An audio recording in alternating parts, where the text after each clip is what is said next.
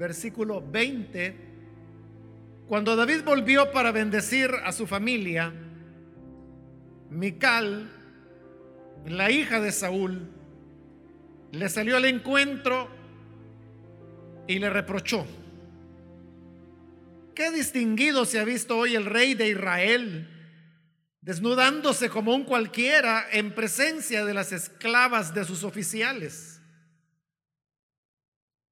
David le respondió, lo hice en presencia del Señor, quien en vez de escoger a tu padre o a cualquier otro de su familia, me escogió a mí y me hizo gobernante de Israel, que es el pueblo del Señor. De modo que seguiré bailando en presencia del Señor y me rebajaré más todavía hasta humillarme completamente. Sin embargo, esas mismas esclavas de quienes hablas me rendirán honores. Y Mical, hija de Saúl, murió sin haber tenido hijos. Amén. Pueden tomar sus asientos, hermanos, por favor. Hermanos, terminábamos hace un momento hablando sobre la, la fiesta que supuso el regreso del arca del Señor, ahora para asentarse en la ciudad de David, la, la colina que él había conquistado, y que a partir de este momento comienza a crecer, a desarrollarse, hasta convertirse en lo que será la ciudad de Jerusalén. Ahí es donde Salomón construirá el templo y el arca pasa de la tienda que David había preparado para recibirla al templo suntuoso que Salomón construyó. Y ahí habría de permanecer, hermanos, hasta la deportación a Babilonia. En esta celebración, hermanos, del traslado del arca, leímos o cubrimos en los últimos versículos que, que David hizo regalos a toda la multitud que llegó. Le regaló pan, le regaló a cada familia una torta de dátiles y una torta, dice, de, de pasas uvas. Y cuando las personas recibieron estos regalos del rey, Terminábamos con la lectura anterior donde dice, todos regresaron a sus casas. Obviamente, hermanos, regresaron para compartir con sus familias el pan, la torta de dátiles y de uvas pasas que el rey había regalado. Y sin duda, hermanos, ese día, ese fue el tema de la conversación. El traslado del arca, de cómo la gloria del Señor se había manifestado de los batallones de los ejércitos de Israel que habían escoltado al arca y cómo había llegado hasta la ciudad de David y colocada bajo el toldo que el rey había preparado. Y así como cada persona fue para compartir el alimento y a contar, a comentar lo que había ocurrido con sus familias, también David fue a su, familia. Por eso dice el versículo 20, cuando David volvió para bendecir a su familia. Entonces David volvía a casa y ahí estaba la que fue su primera esposa, bueno, era su primera esposa aún, Mical. Y él llega con la alegría de, de lo que ha ocurrido para también compartir, para poder comentar pero cuando él entra a casa, Mical no está en la sintonía de lo que ha estado ocurriendo, sino que como leímos anteriormente, Mical había visto lo que el rey había hecho. Recordemos que también se dijo que David únicamente llevaba un efod, el cual era, hermanos, una túnica, como era un efod, era de lino, tela muy fina, blanca. Y dice que solo eso llevaba, es decir, no llevaba más ropa que, el efod. Entonces cuando David saltaba, bailaba, se le descubrían sus muslos.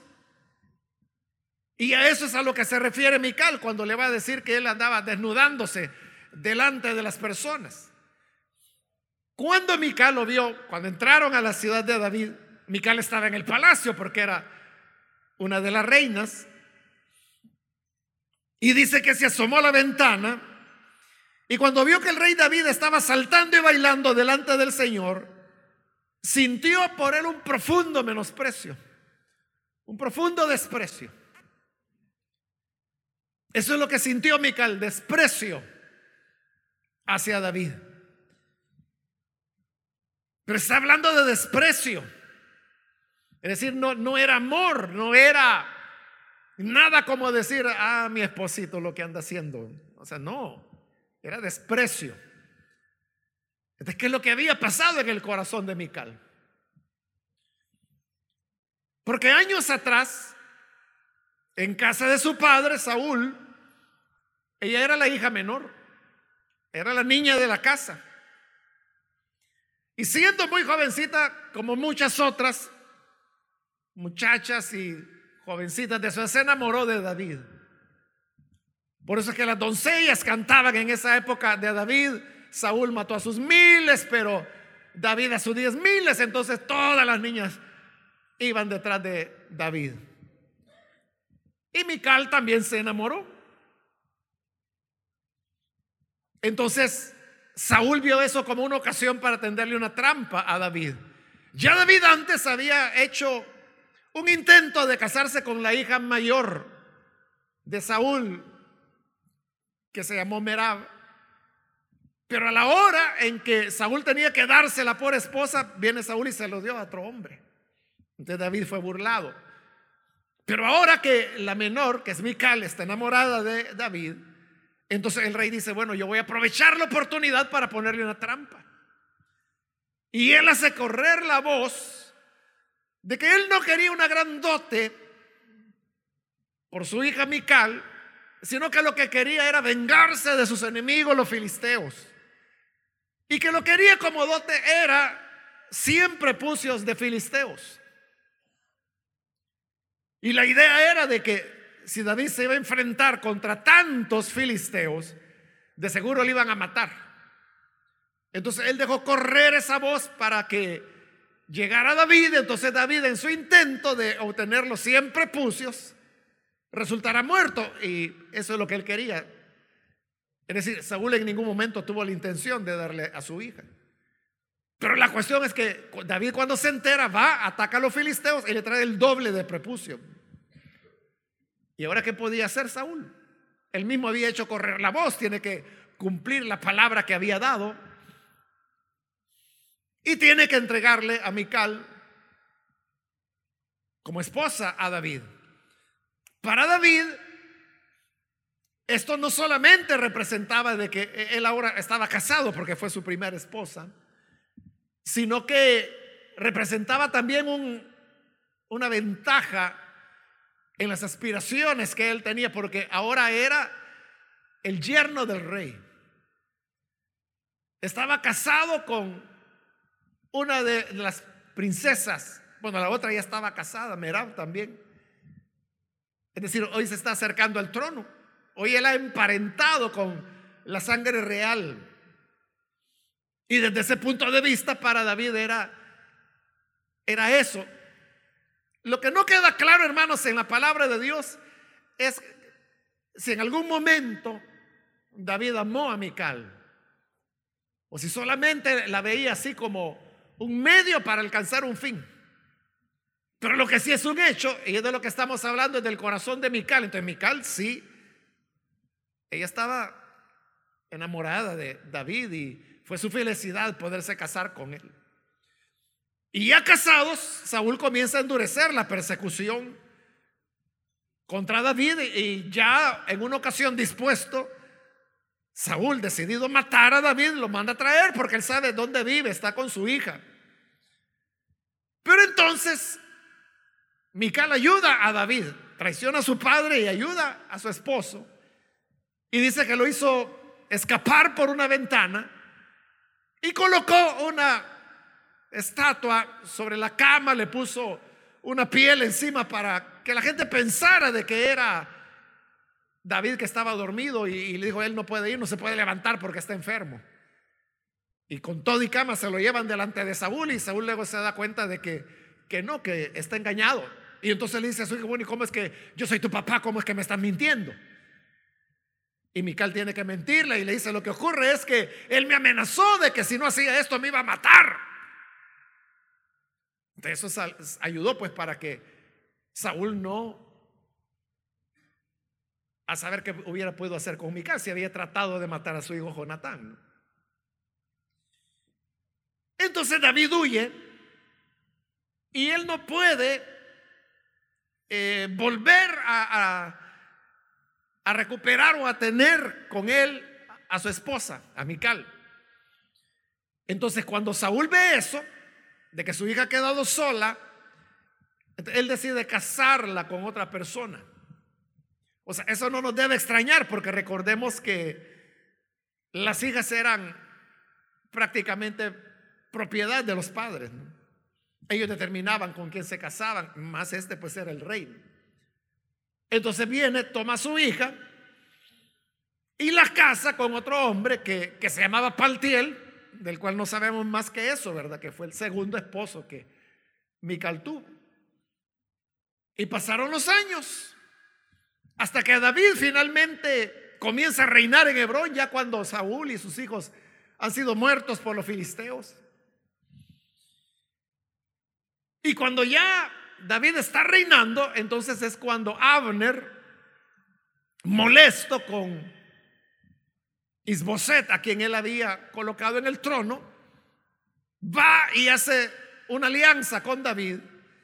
Y la alianza consistía en que Abner le iba a entregar todos los reinos del norte a David, es decir, todo el reino. Pero Abner iba a ser el capitán general de los ejércitos, ya no Joab.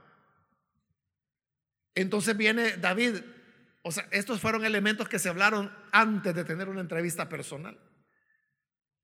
Entonces viene David y dice, bueno, me parece la idea, me gusta, le dice, pero lo vamos a hacer con una condición, y es que me traigas a mi esposa, la que yo adquirí con los prepucios de los filisteos. Entonces viene Abner y entonces digo, ah, bueno, eso es fácil, dijo. Entonces simplemente llega donde el tal Paltiel, que a saber quién era, ¿verdad? Y, dice, ven, dame la mujer, me la llevo. ¿Cómo que te llevas a mi mujer? No, no, si no es tuya, este es de David. Él es su esposo, así que me la llevo y agarra a Mical y se la lleva. Y usted sabe la historia, Paltiel viene detrás de Abner llorando por, por, la Mical porque le quitaron a la esposa. Pero entonces viene Abner y dice, mira, te vas a regresar a la casa, si no aquí te morís. Ah, bueno, si es así, dijo, pues, que le vaya bien y se va de regreso para el tiel. Pero a todo esto, hermano, ¿qué estaba pasando en el corazón de Mical? Para llegar al desprecio del cual hoy está hablando la escritura. Entonces, como que en algún momento en el camino, Mical comenzó a cambiar. De parte de David, como digo, ahí David le está utilizando a Mical como otra herramienta política, eso lo vimos ya en su momento, ¿no? Esa es la jugada de David, que fue en el retiro 2020. Que la cuestión es de que si él recuperaba a, a Mical, entonces está trayendo el linaje de Saúl a él. Es decir, él está jalando, por decirlo así, lo que queda de la familia de Saúl, se está apoderando de él. Entonces, por eso David pide que se la, o sea, no es que él necesita el recuerdo de Mical o que sus manos, su piel, no. E, era el, valor simbólico que políticamente Mical tenía en ese momento. Y por eso la pide David, la reclama y Abner se la lleva y aquí está. Ah, bueno, entonces hoy vamos a negociar. Quizás ni caso le hizo a la muchacha. Ahí pónganla por ahí, ¿verdad? Y ven, siéntate. Y empezaron las negociaciones para construir la alianza. Que luego se rompe porque Joab asesina a Abner, ¿no? Entonces Mical vuelve con David. Y no se vuelve a mencionar a Mical, sino hasta este episodio, donde ya lo encontramos, la encontramos despreciando a David. Y dice que era un profundo desprecio. Entonces parecía que el corazón de Mical había cambiado. O sea, a saber, el abandono, el que la había dejado con su padre, que la recasan con otro hombre, que la manda a traer como que si fuera un objeto, apartándola de su segundo esposo, con quien algún lazo emocional podría haberse desarrollado. La suma de todo eso hace de que Mical ahora no siente nada por David. Y está viviendo en el palacio porque es, es una de las esposas del rey. Pero Mical, ella nació en cuna de oro, porque era hija del rey. Saúl no tuvo un gran palacio, pero sí tuvo los privilegios de ser una princesa. Es decir, ella no conoció la pobreza, ella no conoció el trabajo, ella no conoció ningún tipo de limitaciones, era favorecida. Con Paltiel, no sabemos quién era Paltiel, pero no podía ser un cualquiera, porque era la hija del rey la que se iba a casar con él. Entonces Paltiel de seguro era alguien que sin ser noble tenía su hacienda, tenía facilidades económicas y por eso el rey se la da como esposa. Y ahora Mical está con David, con rey ahora, o sea, hoy su esposo es el rey, está viviendo en el palacio en la ciudad de David. Es un palacio que tiene ventanas y por eso es que ella se asoma por la ventana y ve a su esposo que anda saltando y bailando. Entonces viene y cuando lo ve, termina de caerle mal David.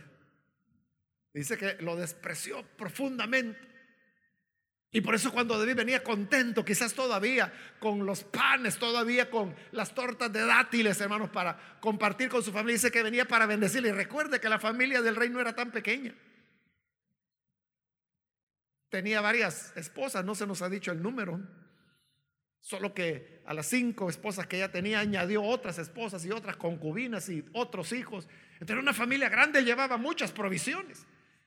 Pero cuando entra con esa alegría, entonces Mical sale con este profundo desprecio y le dice las palabras que encontramos ahí en el versículo 20. ¿Qué distinguido se ha visto el rey de Israel? Desnudándose como un cualquiera en presencia de las esclavas de sus oficiales. O sea, ni siquiera te desnudaste delante de tus oficiales, lo cual hubiera estado mal porque son tus subordinados sino que te desnudaste delante de las esclavas de esos oficiales. O sea, te has puesto por lo más bajo. Pero eso que Mical está haciendo, lo está haciendo desde la perspectiva de una aristócrata, porque en eso se ha convertido ella. Bueno, no es que se haya convertido, ella nació siendo aristócrata, porque su papá era el rey. Y ahora su esposo es el rey y ella está viviendo en un palacio. Entonces, habían ciertas normas de conducta, de costumbres que tenían que ser guardadas como familia real. Hermano, eso es lo que le ocurre a los reyes y príncipes de Europa, que a cada rato hay escándalos, ¿verdad? Porque ellos no se pueden casar con cualquiera. Las princesas no se pueden casar con cualquier hombre, entonces siempre es igual que en la antigüedad, tienen que continuar haciendo alianzas, que se casa con el príncipe de no sé qué, con el duque de no sé dónde, o sea, así sí, ¿verdad? Pero si va a ser un periodista o si va a ser un artista de cine, o sea, ese es un escándalo. Entonces, esa es la cuestión de la aristocracia. ¿Quién se mezcla con quién? ¿O qué es correcto o qué es incorrecto? Ellos tienen que aprender a tomar el término con, el meñique alzado, ¿verdad? O sea, la, fineza, el lujo. Entonces, desde ese punto de vista es que la critica, lo critica. Y le dice, qué distinguido el rey, qué grande el rey de Israel, ¿cómo no? Brincando y saltando ahí delante de las mujeres, delante de las criadas. Pero aquí, hermanos, hay algo importante. O sea, no es un pleito entre esposos lo que está retratando la escritura. O sea, sí era un pleito, pero lo que está resaltando es el trasfondo teológico que esto tiene. Porque hay una cuestión sutil, que a lo mejor usted no la ha notado, pero es la siguiente. Las veces que en la Biblia se menciona a Mical, ¿cuándo va a hablar la Biblia el relato de Samuel? De temas domésticos, o sea, del matrimonio de ella con David, la llama Mical esposa de David. Pero cuando va a hablar de Mical en su rol de descendencia de Saúl, entonces cambia y ya no la llama esposa de David, sino que la llama hija de Saúl, aunque Saúl está muerto ya. Nota el versículo 16. Sucedió que al entrar el arca del Señor a la ciudad de David, Mical, hija de Saúl, o sea, lo que va a ocurrir aquí no es en su calidad de esposa de David, es, por decirlo así, la representante del estirpe de Saúl. Y en el 20, cuando David volvió para bendecir a su familia, Mical, la hija de Saúl, otra vez. Entonces lo que está resaltando es, hermanos, Mical no como la esposa de David, sino que Mical como parte de la familia de Saúl. Entonces, lo que tenemos aquí, a eso me refería cuando le decía que uno puede decir, bueno, es un pleito de esposo, ¿verdad? Es una discusión de esposo, sí, pero tiene un trasfondo teológico. ¿Y cuál es ese trasfondo teológico? Que este es el último enfrentamiento entre Saúl y David. Saúl expresado a través de su hija, por eso es que es la hija de Saúl, aunque Saúl está muerto. O sea, ¿qué sentido tiene enfatizar que es la hija de Saúl si está muerto? Pero no la llama esposa de David, como si lo hace en temas domésticos. Es una función diferente. Entonces, ¿qué tenemos acá, hermano? Es un enfrentamiento. Como le digo, el último enfrentamiento que se dio entre David y Saúl. Pero note el contexto. ¿Qué es lo que está ocurriendo o cuándo está ocurriendo? Es el día que el arca ha sido trasladada. Es el día, como decíamos hace un momento, cuando la gloria, la presencia de Dios está regresando a, su pueblo. El arca está obteniendo centralidad nuevamente. Está junto al trono, junto al palacio del rey. Y como decía, todo el que iba a adorar en el arca del Señor, era imposible que no viera el palacio. Y de igual manera, el que iba por algún trámite al palacio, no podía dejar de ver que ahí estaba el arca del Señor. Los dos elementos estaban convalidándose, estaban estrechamente relacionados. Pero en este día de alegría, en este día de gozo, en este día cuando todas las familias estaban celebrando, en este día cuando los niños preguntaban, papá, ¿y de dónde sacaste esa torta de dátiles? Qué buena está. Ah, esa el rey nos la regaló. En ese día de celebración, ahí en ese marco es cuando se da este enfrentamiento. ¿Qué es lo que está ocurriendo con Mical? Ella pertenece a otra época. Ella pertenece a la familia de Saúl. Ella no puede comprender esto que está ocurriendo. Entonces, a los elementos que mencionábamos anteriormente, hermanos, con relación a la presencia del Señor, cuando hablábamos de que Dios tiene su propia manera de hacer las cosas, no es como nosotros queremos, es como Él las quiere hacer y lo que tenemos que hacer nosotros es obedecer. Y a eso también añadimos el tema de la santidad, que no se podía tocar el arca del Señor. Añadimos el tema del gozo, de la celebración, cuando la presencia del Señor está presente. Y a eso también podemos añadir que para poder tener conexión con esa presencia del Señor, necesitamos estar en el momento, en el momento actual, y no como Mical, que es representante de una época pasada. Saúl estaba enterrado, sus hermanos estaban enterrados ya. Y ella, hermano, todavía desde esa perspectiva está criticando a David. O sea, no se daba cuenta lo que estaba ocurriendo, las maravillas que el Señor estaba en su santa morada, que el arca de Dios otra vez había sido sacado de su olvido de 20 años para volver a su lugar central en medio del pueblo, junto en la capital, la nueva capital que está surgiendo. No lo podía ver, sino que lo está viendo desde su punto de vista de aristócrata, de lo que es su recuerdo, de cómo habían sido las cosas con su padre. Porque su padre nunca anduvo haciendo cosas así, de andar bailando, andar saltando, andar desnudándose delante de la gente.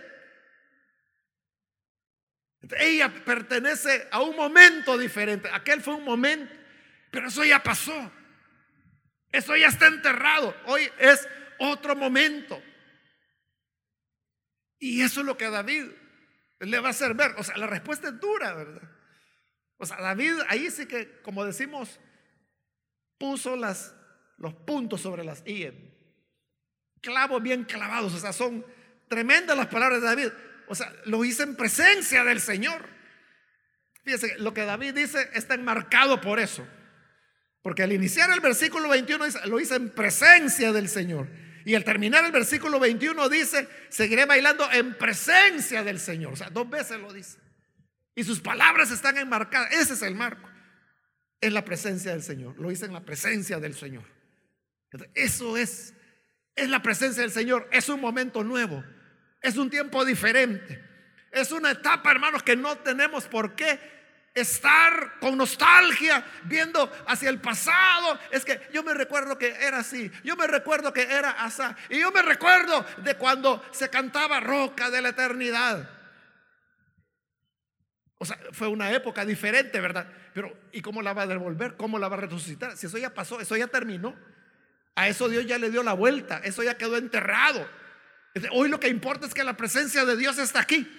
Hoy lo que importa es lo que Dios está haciendo hoy lo que está haciendo en medio nuestro. Lo que pudo haber hecho con los muertos, eso hermano, muerto está. Pudo haber sido importante en su momento. Saúl jugó un rol. Recuerde, Saúl tuvo una etapa de humildad, tuvo una etapa de servicio a Dios, tuvo una etapa, el día de su coronación, llegaron todos menos él, porque le daba pena. Y hasta tuvo que profetizar Samuel, preguntarle, Señor, ¿y a dónde se metió este hombre? Y el Señor dijo, ahí está escondido entre el bagaje. Y lo fueron a buscar y lo trajeron. Y él no quería, no, no, no, decía. Y a coronarlo rey. Y no quería. Entonces, Saúl tuvo su época. Pero luego, obviamente, se llenó de orgullo. Se le metieron demonios. Quiso matar a Saúl, quiso matar a su hijo decía barbaridades. A su propio hijo, Jonatán, le dijo que era hijo de una prostituta. terrible. Hasta que termina consultando con una bruja y termina muerto. Entonces, él había tenido una función, pero eso pasó. Y ese es el problema, de que Mical todavía está amarrado a aquello. No puede comprender lo que está pasando. Entonces, como no comprende, David viene y se lo dice de la manera más clara. Lo hizo en la presencia del Señor, quien en vez de escoger a tu padre o a cualquier otro de tu familia, me escogió a mí y me hizo gobernante de Israel, que es el pueblo del Señor. Nada menos, no es cualquier pueblo, no es ser gobernante de los filisteos, no es ser gobernante de los moabitas, no es ser gobernante de los arameos, es ser gobernante del pueblo del Señor. De modo le dice que voy a seguir bailando, porque es en la presencia del Señor. Ella está totalmente perdida. O sea, no se da cuenta. la historia ya pasó. ¿Cómo decirle, mira mamita, y no te has dado cuenta que tu papá lo, lo mataron? Ya está muerto, hombre. Ya lo enterraron. Ya enterraron a tus hermanos. Eso ya se acabó. El Señor lo desechó. Porque Él así quiso. Y ahora, dice David, me escogió a mí por eso celebré, por eso salté, por eso bailé, por eso brinqué. En presencia del Señor que no te escogió a tu padre ni a ninguno de tu familia, me escogió a mí. Así que yo, como me escogió a mí para ser gobernante sobre el pueblo del Señor, yo seguiré bailando y seguiré brincando porque lo hago en la presencia del Dios que te desechó a ti, desechó a tu familia, pero me escogió a la mía. Esa era la realidad. Esa era la realidad. Entonces, hermanos, ¿cuántas veces nosotros nos cuesta, verdad, poder romper con lastres? Y eso es como la historia de aquellos que una noche se subieron a una barca y comenzaron a remar y a remar porque querían ir del otro lado del lago y remaban y remaban y nunca llegaban al otro orilla. Y siguieron remando y pasaron las horas y dije, qué extraño, que no logramos llegar. Y total que cuando amaneció se dieron cuenta de que no habían soltado la amarra de, la, de la lancha. No habían avanzado nada en toda la noche. Estaban amarrados al muelle. Entonces, puede ocurrirnos así, hermano. Que porque nosotros estamos amarrados a ciertos elementos, no, no soltamos la barca, no caminamos. Eso le pasó a Mical. O sea, no se había dado cuenta. O sea, el Señor te desechó, Mical. Desechó a tu familia, desechó a tu padre. Todos tus hermanos están muertos. Isboset, que era el último que había quedado, no te diste cuenta que le cortaron la cabeza. Aquí me la vinieron a tirar. Aquí me la trajeron. Se acabó. Pero mientras uno, hermano, está atado, es que yo me acuerdo que tal cosa, yo me acuerdo que tal otra, y yo me acuerdo que era así, y yo me acuerdo que era así, y yo me acuerdo, hermano, eso fue hace 40 años atrás. Y así vas a estar, hermano, hasta el día de tu muerte. Cuando la presencia del Señor está aquí, cuando la gloria del Señor se está manifestando, cuando Él está haciendo maravillas. Aquello que en aquella época era un sueño, hoy es una realidad. Pero tú todavía estás viendo a la época de los sueños. Entonces, Mical, esta es la realidad. El Señor desechó a tu familia y me escogió a mí. Y no solo eso le dice. No solo voy a seguir bailando delante del Señor. Ponga música, dijo David. Me voy a rebajar más todavía y me voy a humillar completamente y no me importa. Y si voy a quedar desnudo, quedo desnudo. Y si tengo que seguir brincando, voy a seguir brincando. Y si tengo que seguir bailando, voy a seguir bailando porque es en la presencia del Señor. Sin embargo, le dice David, esas mismas esclavas, a quienes con desprecio ella decía, las esclavas de tus oficiales, ellas me van a rendir honores honor que Saúl ya no recibía. O sea, esas esclavas, eran esclavas, sirvientas, hermano, domésticas, esclavas. Era gente humilde. Recuerde, los esclavos eran gente que no podía pagar deudas, entonces se vendían ellos mismos. O gente que era capturada en las guerras, eran prisioneros de guerra. Era la gente más humilde. Pero David dice, ellos me van a honrar. Esas a quienes tú desprecias, ellas me van a honrar, porque ellas sí entienden el momento nuevo que estamos viviendo. nosotros, que somos los señores de la historia, ¿verdad? Nosotros que somos las que sabemos todo, ¿verdad? Nosotros que somos los señorones del Evangelio. Nosotros somos los que decimos, ah, no, eso no es así. Ah, no, eso no es así. Pero la gente humilde, hermano, la gente que llega, que recibe al Señor, que se goza, que recibe el bautismo del Espíritu, que es quebrantada por el Señor. Esa es la gente que te va a honrar a ti. Y que va a decir, qué maravilla, hermano, qué bendición. Y usted va a quedar enojado. ¿Y cómo es que felicitan a ese hombre? ¿Cómo es que están agradeciéndole? Es lo que David dice. Esas esclavas a quienes tú tantas desprecias, ellas me van a honrar. Y no van a honrar a tu padre. Porque está muerto. No te va a honrar a ti. No va a honrar a nadie de tu familia. Es a mí porque a mí me puso el Señor. Esa es la realidad. Si la aceptas, te gozas. Y si no la aceptas, siempre vas a andar con la cara como que es un nudo. Eh, eh, con la frente aturrada. Siempre con la cabeza agachada viendo qué conspiro, qué veo. Ah, ahí está fulano, ahí está Mengano, Toda la vida vas a estar así.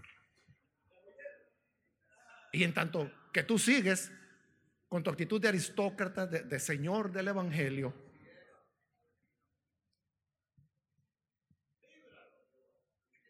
los sencillos están en fiesta. Los sencillos están celebrando. ¿Usted qué cree que las esclavas se burlaron de David? No. O sea, lo amaban, le tenían respeto. Eh, eh, entonces dijeron, qué alegría. O sea, si el rey hace eso, nosotros también celebremos. Traigan los salterios, traigan los panderetos, traigan los címbalos. Celebremos al Señor. O sea, todo era una fiesta. Pero Mical ahí estaba, amargada. Y cuando David llega con ese espíritu lleno de gozo, de alegría, aquí traigo pan de cebada, aquí traigo, ¿qué pan de cebada? Eso era para los pobres, pero pan de trigo, del mero mero traigo, traigo tortas de dátiles, tortas de uvas de pasa. Y, y, Mical sale con el nudo. Qué honrado el rey, qué distinguido, qué esposo, calidad de esposo el que tengo yo, sin vergüenza desnudándote ahí delante de las criadas de tus oficiales. ¿Qué, tipo de rey eres tú? Entonces le dice David, soy el tipo de rey que Dios escoge. Porque Dios desechó a tu padre y no quiso a ninguno de tu familia. No te quiso a ti, ninguno de, de tus hermanos. A todos Dios se los acabó. Y me dio el trono a mí. Y me hizo gobernante sobre el pueblo del Señor. El pueblo del Señor está conmigo. Y esas criadas que tú dices, que son pobres mujerzuelas, delante de las cuales yo me descubrí, delante de ellas yo voy a ser honrado. Ellas son las que se iban a comprender. Y de verdad, habían comprendido. Eran las que estaban celebrando. Y entonces, ese es el último enfrentamiento entre David y Saúl. ¿Y en qué termina? Dice el versículo 23. Mical por tercera vez, ¿verdad? Hija de Saúl, no la esposa de David, murió sin haber tenido hijos. La pobre se hizo vieja, nunca tuvo hijos, ni de David ni de Paltiel. Más adelante, hermanos, en el relato de los Gabaonitas, ahí dice de que entre los siete que mandó a ahorcar David, habían cinco hijos de Mical, dice, pero esa es una corrupción del texto. O sea, no, eh, porque lo que debió decir es hijos de Merab, que era la hermana mayor, la que le robaron a David. Porque aquí está diciendo la Biblia que Mical nunca tuvo hijos. A veces ocurre eso con la escritura, sobre todo con el hebreo, ¿verdad? Que es tan sintético. De que con una letra que falte o cambie, cambió el significado. Entonces de Merab se convirtió a Mical. Pero Mical no, aquí está diciendo la nunca tuvo hijos, murió sin tener hijos. Entonces, ¿qué significa? Era estéril. O sea, no hay otra manera de explicar. Porque David sí tuvo hijos. De Paltiel no sabemos, ¿verdad? Pero David seguramente no era infértil, ¿no? Él no tenía problemas de fertilidad. Ella era la que era infértil. Pero ¿esto qué significa? No dio frutos. Era infructuosa. Entonces, ¿qué ocurre, hermano, cuando uno se queda atado a épocas, como le digo, que tuvieron una función, pero que luego el Señor desechó? Ahí está la determinación entre la presencia del Señor, la auténtica presencia del Señor, y la vida fructuosa o la esterilidad. Nunca Mical tuvo hijos, mejor, hermano. Sí, porque sabe, si hubiera tenido un hijo con David, Saúl hubiera tenido descendiente y siempre hubiera sido una amenaza para David. Si David hubiera tenido un hijo con Mical, entonces el Cristo, ¿de quién iba a ser hijo? ¿De David o de Saúl? Porque las dos sangres se mezclaban. no se pueden mezclar las épocas. Entonces el Señor las aisló. Como usando el lenguaje bíblico, Él le cerró la matriz a Mical. Y no hubo hijos. Algunos han interpretado el pasaje como que a partir de ese momento David nunca más volvió a tener relaciones con Mical. Pudiera ser, pero ella las había tenido antes. Si fue su primera esposa. Y aquí él ya tiene años de haberla recuperado. Y nunca quedó embarazada. Entonces, no, no era eso. No necesariamente, o sea, puede ser verdad. La Biblia no lo dice, pero si uno quiere interpretarlo así de que David dijo, mira, a mi lecho nunca más vas a volver. Está bien, pero no fue eso lo que determinó que no tuvieran hijos. Era la esterilidad de ella, porque tampoco tuvo hijos con Paltiel. Entonces, ¿qué era lo que Dios estaba haciendo detrás de eso? Evitando complicaciones. Entonces, la sangre de Saúl era otra. Es decir, el intento de David de acercarse al trono por medio de las hijas del rey, ese no era el camino de Dios. Eso es algo así, hermanos, como cuando Abraham y Sara, ¿verdad?, quisieron ayudar a Dios, teniendo un hijo a través de Agar. Ese no era el camino de Dios. O sea, el día que nació Ismael, ese día, en lugar de decirle al Señor, te felicito Abraham por tu hijo, lo que le dijo es, él no te va a heredar, le dijo. Él no es sino que es un hijo de tu esposa, Sara. La promesa seguía, empieza. Ahí no, no se cumplió. Eso no es lo que yo dije. Eso era el hombre. eso es lo que David había hecho. Intentos humanos por llegar al trono. Cuando Dios tenía otro camino. No se podían mezclar las dos cosas. Entonces, ahí estamos, hermanos. Mical optó por la línea de, Saúl. Por eso aquí es Mical, hija de Saúl. Es la estirpe de Saúl. Es la sangre de Saúl hablando. ¿Y cuál es el resultado? Esterilidad. No hay frutos. No avanzó. Hasta ahí quedó y murió. Y no quedó descendencia. Es decir, la pobre murió para siempre. Porque al tener un hijo al menos, una hija, entonces de alguna forma la memoria de la madre seguía en su, en su descendencia, pero no la tuvo. Entonces la enterraron y la enterraron enterita. Se acabó. Entonces, cuán importante, hermanos, es que nosotros podamos estar conectados. Es lo que la lección que el Señor le dio a Samuel. Esa la vimos hace seis años atrás. Cuando Samuel, cuando el Señor le pregunta a Samuel, ¿y hasta cuándo va a estar llorando por Saúl? O sea, ahí estaba Samuel lamentándose, lamentándose, porque él amaba a Saúl y el Señor ya lo había dicho, yo ya lo deseché. Entonces viene, ¿y hasta cuándo lo vas a estar llorando? Unge, llena tu redoma de aceite y yo te voy a llevar al hombre al cual yo sí quiero. Él es conforme a mi corazón. Y ahí es donde tú lo vas a ungir. Así que deja, sécate ya, suénate la nariz y vámonos. Y se lo lleva Samuel para que vaya a ungir a David. Lo saca. Era otro, ¿verdad? Que estaba en el espíritu de Mical. Ay, es que Saúl, es que de los hombros para arriba era el más grande. Es que qué maravilla. Y qué humilde era. Tan buena persona, tan simpático que era. Sí, pero el Señor lo desechó. No sirvió. Samuel, no te vayas a quedar ahí. Por lo menos a Samuel lo sacó. Pero Mical no, hasta su muerte. Ella dijo, no, yo por mi padre hasta la muerte. Dicho y hecho, hasta la muerte, mija. Feliz muerte y feliz sepultura. Ahí se acabó. Pero David dijo, yo voy a seguir brincando. Y yo voy a seguir celebrando. Y yo sé que esto no va con tu alcurnia. Yo sé que esto para, para tu altura, para la, aristocracia, para la realeza, para la gran princesa. Y yo era reina. No, para esta gente no.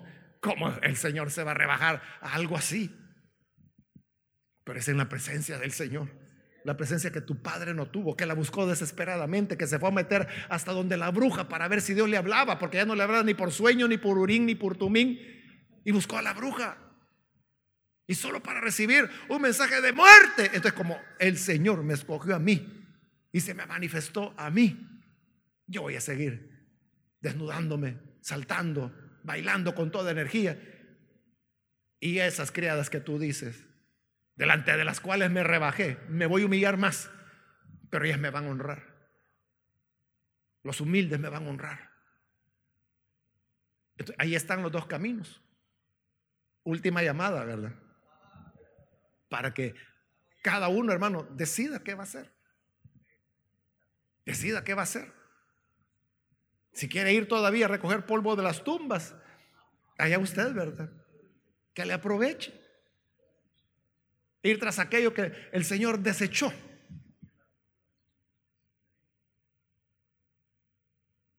O, hermanos, aunque nos parezca heterodoxo, aunque nos parezca contra la ética, ¿verdad? No ética, sino que a las normas, ¿verdad? Del buen vivir o de lo que se entiende que debe ser un rey. Pero que la presencia de Dios esté ahí. Y que Dios sigue obrando. Y que Dios sigue manifestándose y que Dios sigue hablando. Este, este es el capítulo final, donde termina el enfrentamiento entre Saúl y David. Se acabó. Quiera Dios, hermano, de que nosotros podamos siempre apostar por la presencia de Dios. O sea, la pregunta es, ¿a dónde está Dios? Ahora. Ahora, porque esto es lo que importa. O sea, lo que fue hace 40 años, hermano, eso hasta mentira puede ser, ¿verdad? ¿Sí? lo que importa es hoy. O sea, ¿a dónde está la presencia del Señor? ¿A dónde es que Dios está hablando? ¿A dónde es que Dios está moviendo? ¿A dónde es que los humildes están honrando al Señor? Esa es la pregunta que debemos hacer. Y es el elemento complementario para poder tener la presencia del Señor. Amén, hermanos. Vamos a cerrar nuestros ojos entonces. Y una vez más vamos a orar al Señor.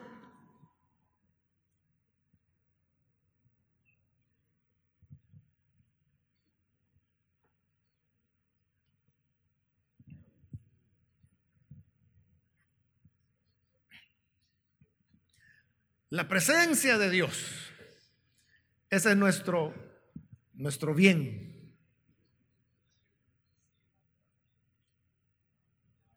No hay, hermanos, nada que lo pueda sustituir. No hay recursos, no hay metodologías, tecnología, ideas innovadoras que puedan sustituir a la presencia del Señor. ¿Se tiene o no se tiene? Puede haber mucha publicidad, pero si no está la presencia de Dios, e-, es en vano. Se pueden utilizar métodos de mercadeo para promover iglesias, para promover ministerios. Pero si no está la presencia de Dios, será solo de ir y regresar. Porque no hay sustento, no hay...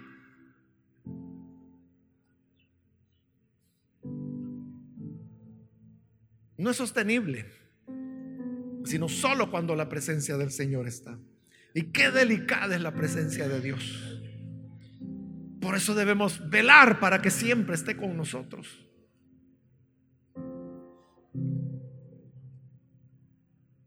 Por eso debemos pedirle al Señor que nos ayude a ver a nuestro alrededor, entender la realidad.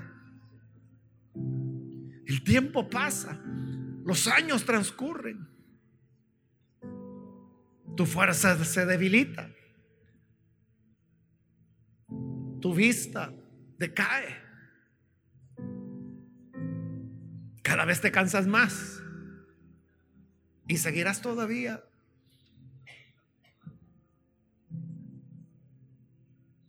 empeñado en aquello que Dios desechó.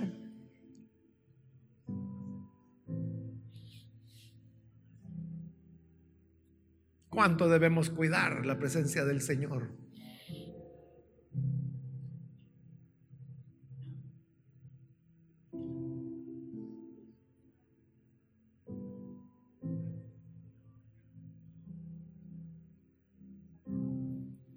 La presencia de Dios es la que basta. Basta la presencia de Dios. Basta la presencia de Dios.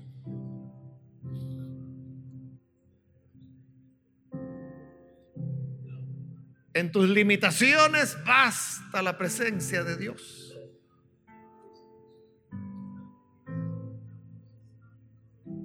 Ante nuestros temores basta la presencia de Dios. No importa, hermano, lo que digan. No importa lo que las personas opinen. Basta la presencia de Dios.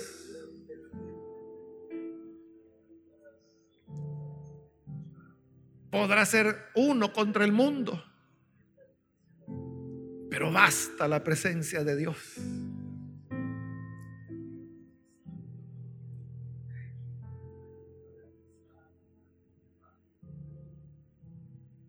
Podremos no tener recursos, pero basta la presencia de Dios.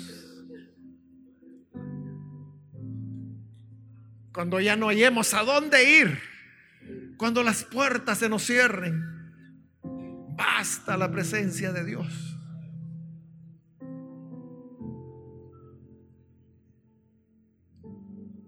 Ante nuestras predicaciones imperfectas, basta la presencia de Dios. Cuando tu garganta se rompe, cuando te sientes cansado, basta la presencia de Dios. Cuando debes cargar con situaciones personales, del hogar, económicas, basta la presencia de Dios. Eso es todo. Y es lo que debemos anhelar. Señor, quédate con nosotros. Quédate con nosotros, Señor. Si tu presencia no irá con nosotros, Señor, no salgamos de acá, no nos movamos de acá.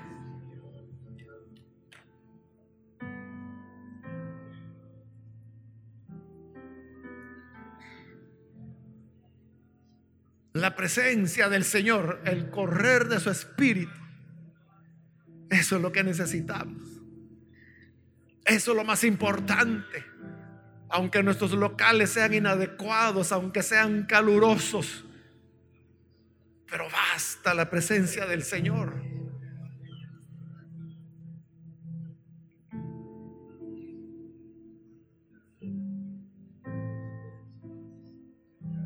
Si hemos de humillarnos, humillémonos totalmente. Si nos dicen que hacemos el ridículo, más voy a hacer el ridículo, dijo David. Más me voy a humillar, más bajo voy a llegar. Porque es por la presencia de Dios que lo hago. Y al final yo sé que seré honrado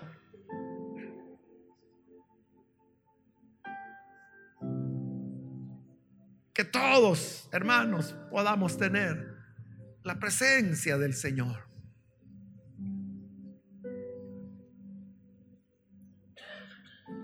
Cuídala. Valórala. Es delicada. Consérvala. Enfócate en ella. Procúrala. Ahí está todo. Ahí están las conversiones. Ahí está la salvación. En la presencia del Señor.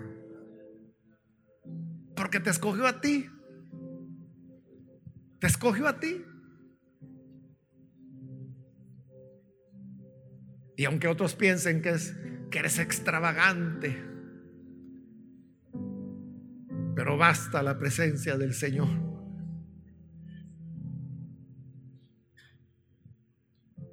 Oh Señor, nuestros corazones están abiertos. Y nuestra alma tiene sed. Sed de Dios. Del Dios vivo. Del Dios que es real, del que se manifiesta. Tenemos sed de ti, Señor de tu verdad. de tu obra. Obra de la cual solo somos instrumentos, herramientas que tú usas. Pero tu gloria, tu presencia, esa es la que vale. Ven al centro de nuestras vidas, Señor. Ven a la capital de nuestro corazón. Ven a la tienda que hemos preparado para ti. Y quédate ahí, Señor. Quédate ahí.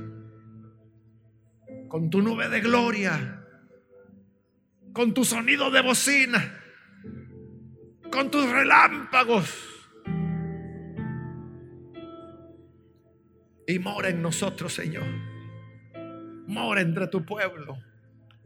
Mora en tus iglesias.